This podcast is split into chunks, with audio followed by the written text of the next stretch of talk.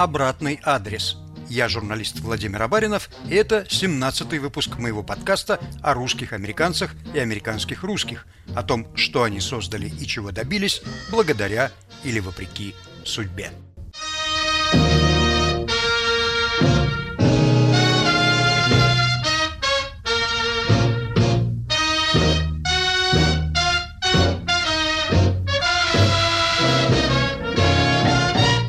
В июле 1988 года в Москве произошло небывалое событие. Аукционный дом «Сотбис» провел свой первый и единственный в Советском Союзе аукцион. Я до сих пор только читал и слышал о таких аукционах. Ну, может, видел в иностранных фильмах. Зрелище было действительно захватывающее. Торг шел не просто искусством, а произведениями русского авангарда. Эти картины прежде не выставлялись в музеях. Первый русский авангард еще можно было увидеть в альбомах, но второй, современный нам авангард, он же нонконформизм, мы видели только урывками. Хамаровский центр, табло, где сумма сразу переводилась во все конвертируемые валюты, аукционер в смокинге, бойко выкликающий пятизначные цифры. Несмотря на перестройку и гласность, все это производило впечатление какой-то нелегальщины, вроде как Зойкиной квартиры или подпольного казино. Героями этого легендарного теперь аукциона стали Илья Кабаков и Гриша Брускин. Работы Ильи Кабакова ушли за 66 тысяч долларов. Одну из них, ответы экспериментальной группы, купил сам владелец дома Сотбис Альфред Таубман. Купил и тут же подарил Министерству культуры СССР как первый экспонат будущего музея современного искусства. Картина эта висит теперь в Новой Третьяковке на Крымском валу. Сегодня Илья Кабаков – признанный мастер и самый дорогостоящий из ныне здравствующих русских художников. Но прежде чем мы начнем говорить о нем персонально, я бы хотел задать своему сегодняшнему собеседнику, искусствоведу Ради Ландарь из Бостона, вопрос общего порядка. Скажите, Рада, почему советская власть не любила авангард? То есть она ведь не всегда его не любила – Авангард был ее союзником. Ленин хоть и говорил, что Начарского надо сечь за футуризм, все-таки не запрещал ни футуризм, ни кубофутуризм, ни другие измы. Более того, художники-авангардисты занимали руководящие посты в наркомпросе. Почему его в конце концов запретили? Чем авангард был неугоден советской власти? До революции авангард, левое искусство в России был маргинальным явлением, относительно плохо замечаемым современниками. После революции авангард, конечно, стал затребованным мгновенно просто советской властью. Мы все понимаем, что это военная лексикон, это отряд передовой, идущий впереди и, соответственно, сметающий перед собой все старое, вот старый мир. Но как только советская власть полностью вошла в берега государственности, бунтарская молодежь, вечно неспокойная, стала как-то совсем лишней. Кого надо теперь свергать собственно, кого нужно было отметать? Уже приехали. Тем более, что авангард э, оказался, ну, слишком, может быть, даже интеллектуальным и провокационным, как это неудивительно на самом деле. И авангардисты были изгнаны со всех постов и должностей. Отдел из наркомпроса со Штернбергом во главе закрыли, авангард был забыт, задвинут, сознательно вычеркнут из памяти. Скандальные выставки, вот эти все общественные эпатажи с милиционерами уже. Но это кому было нужно? На смену факелу в скульптурах приходят серп и молот. Русский авангард, в отличие от западного модернизма, решал вопросы в основном, как это удивительно, не столько формальные, сколько жизнестроительства вопросы. Главным для русского авангарда было ломать и строить новое. Авангард беспокойный и лишний компаньон. Он такой какой-то оказался ненужный, дальний родственник, надоедливый. На Западе авангард всегда помнил, что появился в нише искусства и сопутствующими вещами занимался постольку поскольку. В России не было никогда структурированного авангарда. В России поэт – всегда больше, чем поэт, художник больше, чем художник, философ больше, чем философ. И создание утопии породило почти религиозный догматизм и дикую вражду с конкурентами, обострившуюся после революции. Новая власть, советская власть, тоже строила утопию. Каждая авангардистская школа предлагала свой сценарий советской власти, свой проект плохо при этом отзываясь о проектах э, других группировок. Авангардисты занимались внутривидовой борьбой и стали привлекать, они постепенно э, в качестве арбитра советскую власть. То есть стали попросту доносить друг на друга по принципу «мы есть пролетарское искусство», а вот эти другие формалисты, они попутчики, вообще буржуазные художники. Вся эта возня кончилась печально. В 1932 году власть запретила многоголосие группировок и согнала всех в союз художников, где один метод дала э, – социализм. Власть сделала это, конечно, не потому, что доносы ее томляли, а потому что она оказалась жизнеспособнее самих авангардистов, самых крутых художников и утопию строила помощнее утопии художников.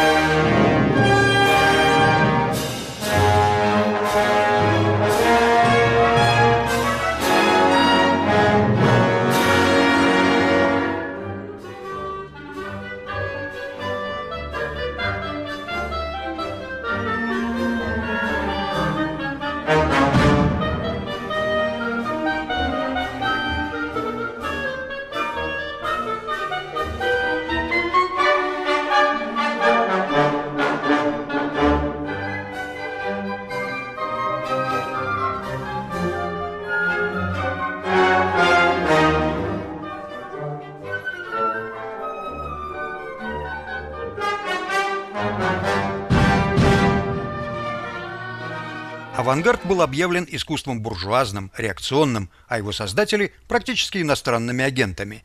Вслед за смертью Сталина пришла оттепель, и многим показалось, что авангард реабилитирован.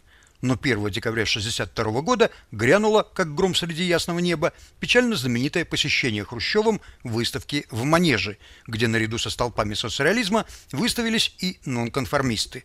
Результатом был гнев вождя и новая опала. Как ни смотри, невозможно согласиться с художниками-формалистами. Один уродует человека.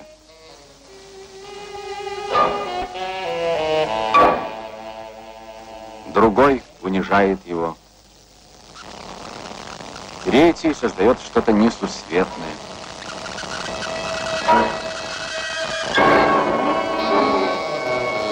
Свою фабрику уродов пытался защитить перед собравшимися скульптор Эрнст Неизвестный.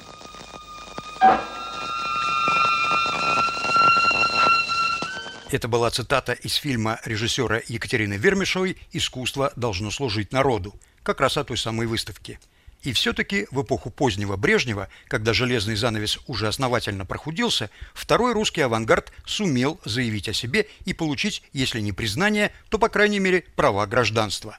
Взлет этого искусства, его выход на международную орбиту произошел на наших глазах. Так сколько в этом успехе было искусства и сколько политики?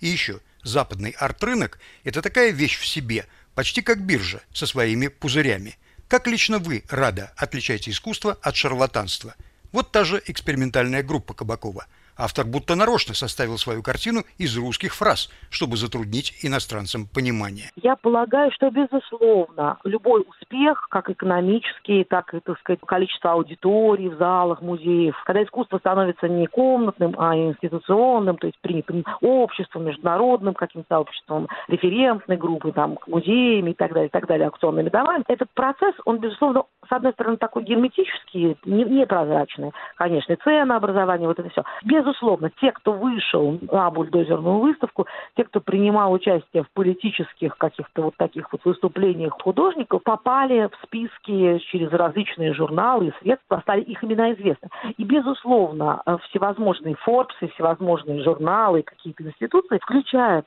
как один из компонентов успеха политическую составляющую. Это безусловно, но только как составляющую, потому что художников в разных частях мира, не только в Советском Союзе, Союзе, которые выезжали на волне политической ситуации, их довольно много. Но, поверьте, очень немногие имена в итоге остались на десятилетия и стали сами художники получать бесконечные дивиденды от своей популярности. Очень много хороших художников стали делать маленькие такие небольшого формата картины, рассчитывая, что после скандалов политических приедет много очень людей, дипломатов, имеющих возможность нелегально через дипломатические коридоры вывозить а, купленное, самое, придут и купят у них картины. Кого мы знаем из очень многих этих художников? Да почти никого. А, скажем, а, Илья Иосифович Кабаков – кто его надоумил, мозг его, ангел какой, я не знаю, случайность. Но он зарабатывал деньги как зарабатывал, так и зарабатывал 30 лет в Советском Союзе без персональных выставок, э, иллюстрациями для детей. Хорошие деньги зарабатывал, очень хорошие. Но э, картинами не принципиально не зарабатывал, потому что он их делал огромных, стал делать больших размеров огромных, которых дипломат в дипломатии не увезет через зеленый коридор. Он уже делал картины для музеев. И это очень важный момент. Политическая составляющая. Всегда, конечно, хороший такой спусковой крючок. О тебе говорят, о тебе знают. Удержись только вот на этом насесте. Если это удается, то можно говорить об этой политической составляющей. Кстати, Илья Кабаков как раз не участвовал в знаменитой бульдозерной выставке 1974 года, хотя ему и предлагали как не участвовал и в первой официально разрешенной выставке нонконформистов 1975 года в павильоне пчеловодства на ВДНХ, на которую люди в лютый февральский мороз по три часа стояли в очереди. Я отлично помню, что я просто, у меня, знаете, вот... Что, испугались? Да, ну да, я, как бы сказать, опустилась голова в яйца так, от страха. Это то же самое, что самое страшное, что может быть, это прийти, там, я не знаю, на Красную площадь и сказать, там, пошли там, в жопу. Я был офи- официально э, уже вписан в советскую институцию. Я уже был э, пристроился к, к, к этому Левиафану. Зато бы вас узнали. Да, так бы меня узнали, меня бы все узнали. А так я скрываюсь, понимаете? Вот эта иллюзия, что я спрятался от них. Знаете, как у э, Страуса. Страуса, который так вот... Меня не видно, меня нет. Вот это ужасное состояние, в то же время самое обольщение, что меня не слышно и не видно.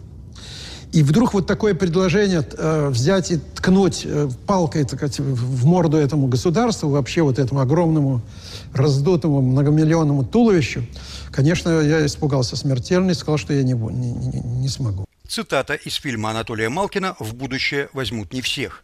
Прискорбно слышать такие речи от большого художника. Мы его зовем нонконформистом, а он вон оказывается какой конформист.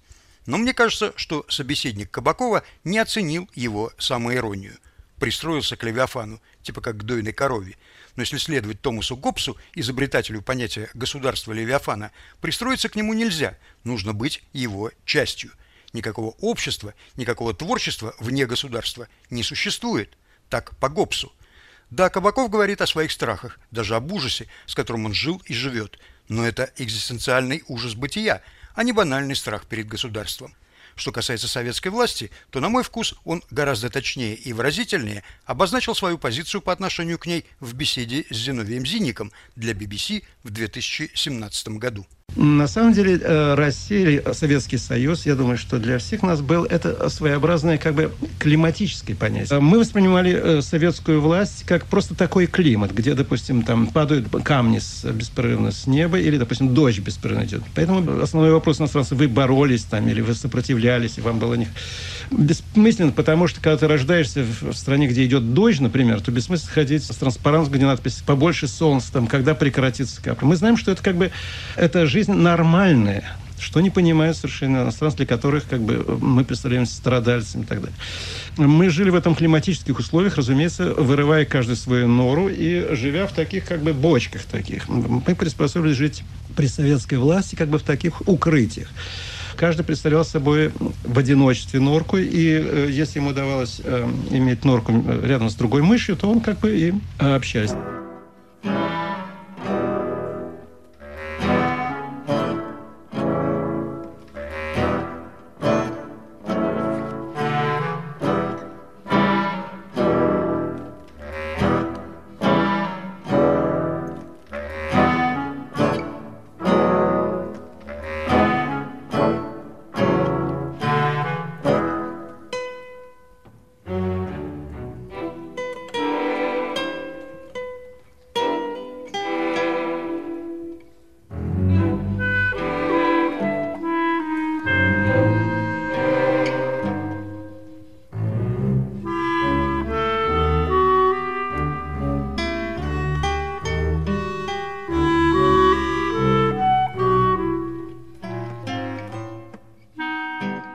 обратный адрес. Продолжим через полминуты. Самые интересные дискуссии из соцсетей. Подкаст «Цитаты свободы». Каждый понедельник и четверг я, Аля Пономарева, пересказываю вам самые важные дискуссии, чтобы вы могли не тратить время на чтение Фейсбука и просмотра Ютуба. Слушай подкасты «Радио Свобода» в iTunes, на Google Podcasts, в Яндекс Music, в Castbox и Spotify. Подкасты «Радио Свобода».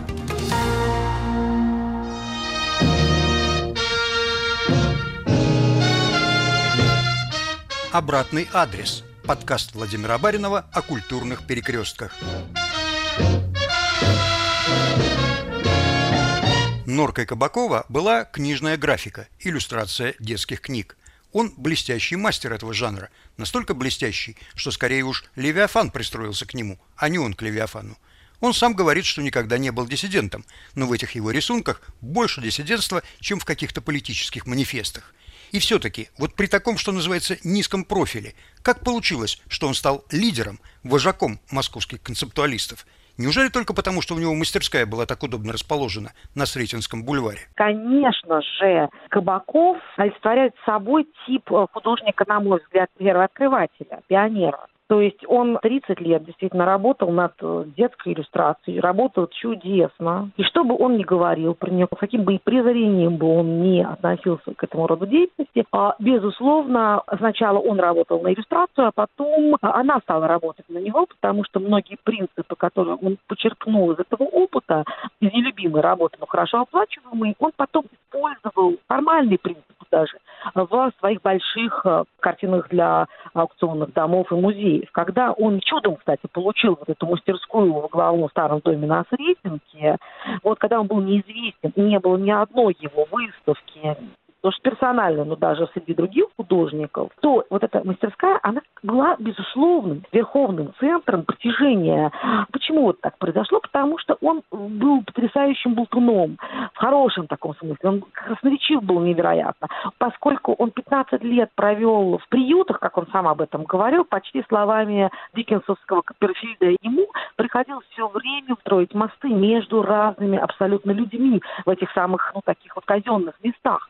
То есть он отточил красноречие. Была мастерская, которая была очевидным центром неофициального вот этого конформизма в СССР, конформизма, откуда люди выходили в измененном состоянии сознания. Они никогда ничего подобного не видели, что могут быть такие картины с такими вкраплениями текста или просто картины из текста полностью. Потому что учебное художественное заведение, что Суриковский, что Репинский в Ленинграде, по-прежнему ковали художников без отсыла не только к тому, что делали в современном художественном мире, но даже без всяких вот аллюзий к родному русскому авангарду. Кабаков, он внимательно слушает, как летучая мышь, настроен на волну зрительского интереса. Что в иллюстрациях своих детских, когда он бегал за редакторами, ему отказывали в начале самой карьеры, он говорил, объясните, как должно быть нарисовано. Ему объясняли нехотя. Он через час прибегал с новым вариантом, пока не понимал, что от него хотят советские и полусоветские редакторы. Он всегда говорил, что я не понимаю, как можно, художник может закрыть уши и просто творить, что хочет.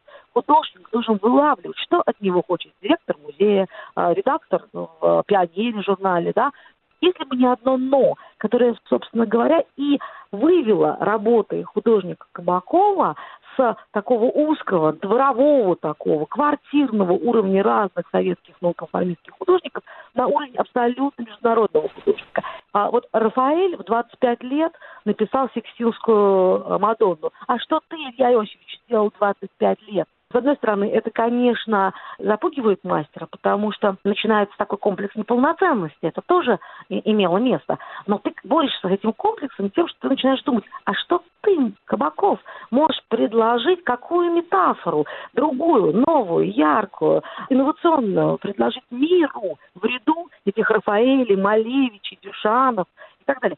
Плюс еще э, работоспособность, выучка в Суриковском совершенно замечательных. И главное, вот это вот чистить себя по абсолютно гамбургскому э, счету, искать свое личное место, они, конечно, и привели к успеху в большей степени, чем э, просто э, одна или другая мастерская. Э, в общем, он был путеводной звездой и для Эрика Булатова, и Олега Васильева, и для Сокова, и для, для многих, для Пивоварова, потому что он прокладывал пути как жить вот в этом мире советской действительности, которую он воспринимал действительно как бункеры, в этом бункере как-то жили и как-то варили общий суп. И западный мир, потрясающий, ну, умные люди там, не глупые, скажем так, любые, не знающие русский язык, легко считывают атмосферу, которую Кабаков дает в своих больших картинах или огромных инсталляциях э, значит, на большие залы западных музеев, потому что Кабаков усвоил очень важный момент.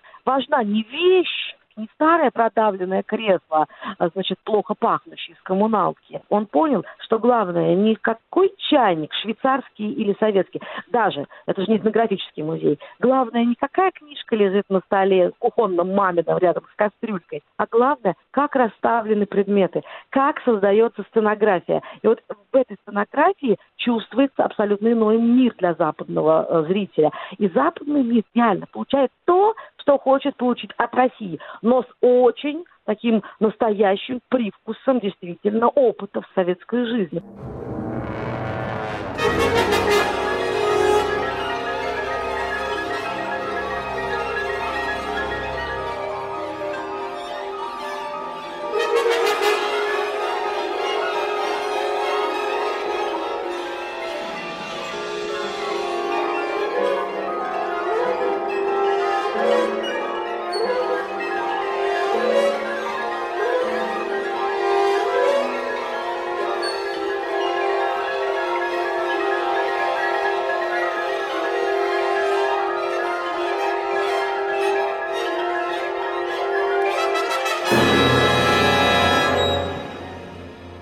Лично я для 20 века, хотя Кабаков не мой любимый художник, но я бы вот для 20 века на пьедестал поставила бы и вручила всем одну золотую медаль Малевича, Дюшана и, конечно, Кабакова, потому что они первооткрыватели. У меня есть еще один общий вопрос, но мне хотелось бы, чтобы вы, Рада, свой ответ связали с Кабаковым.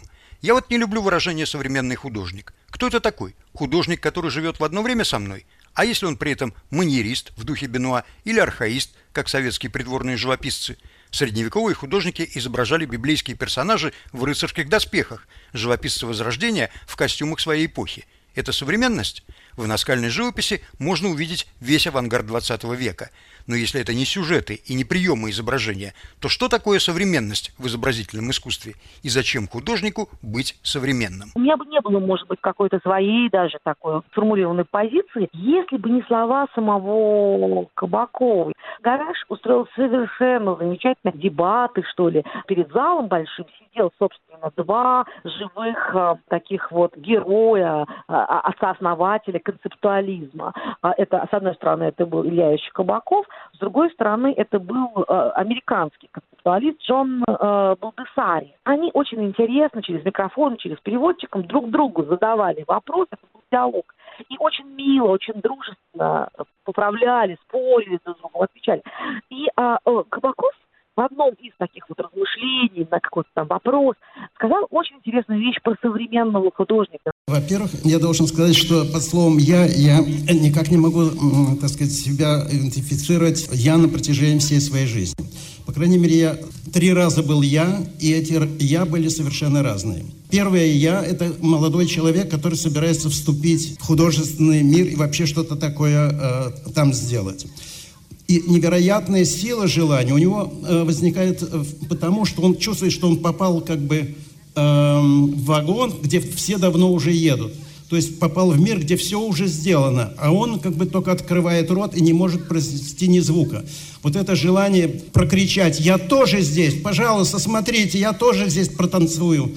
Вот это безумное желание издать свой голос – это есть важнейшее фундаментальное задание первого этапа жизни. Сразу же после этого совершенно второй этап – это поучаствовать в современной жизни, поучаствовать в современном искусстве.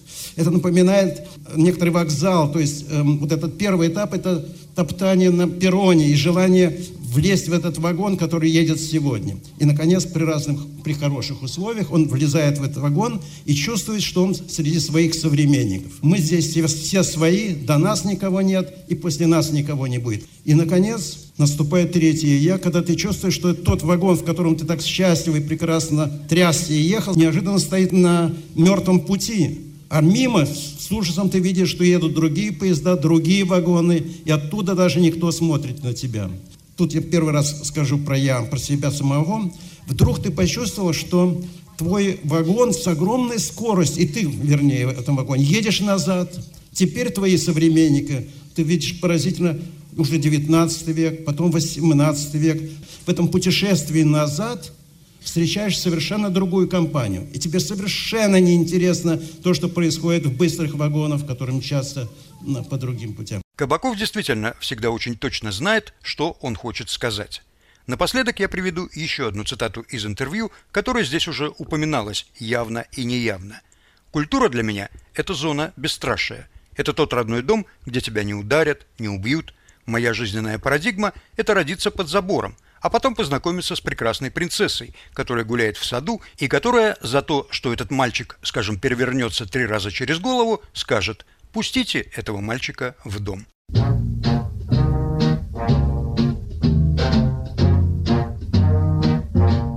Художник Илья Кабаков и его «Три Я» в подкасте Владимира Баринова «Обратный адрес». Это был последний выпуск второго сезона. Слушайте на всех подкаст-платформах и на сайте Радио Свобода. Пишите мне, рассказывайте свои истории и не забывайте оставлять свой обратный адрес.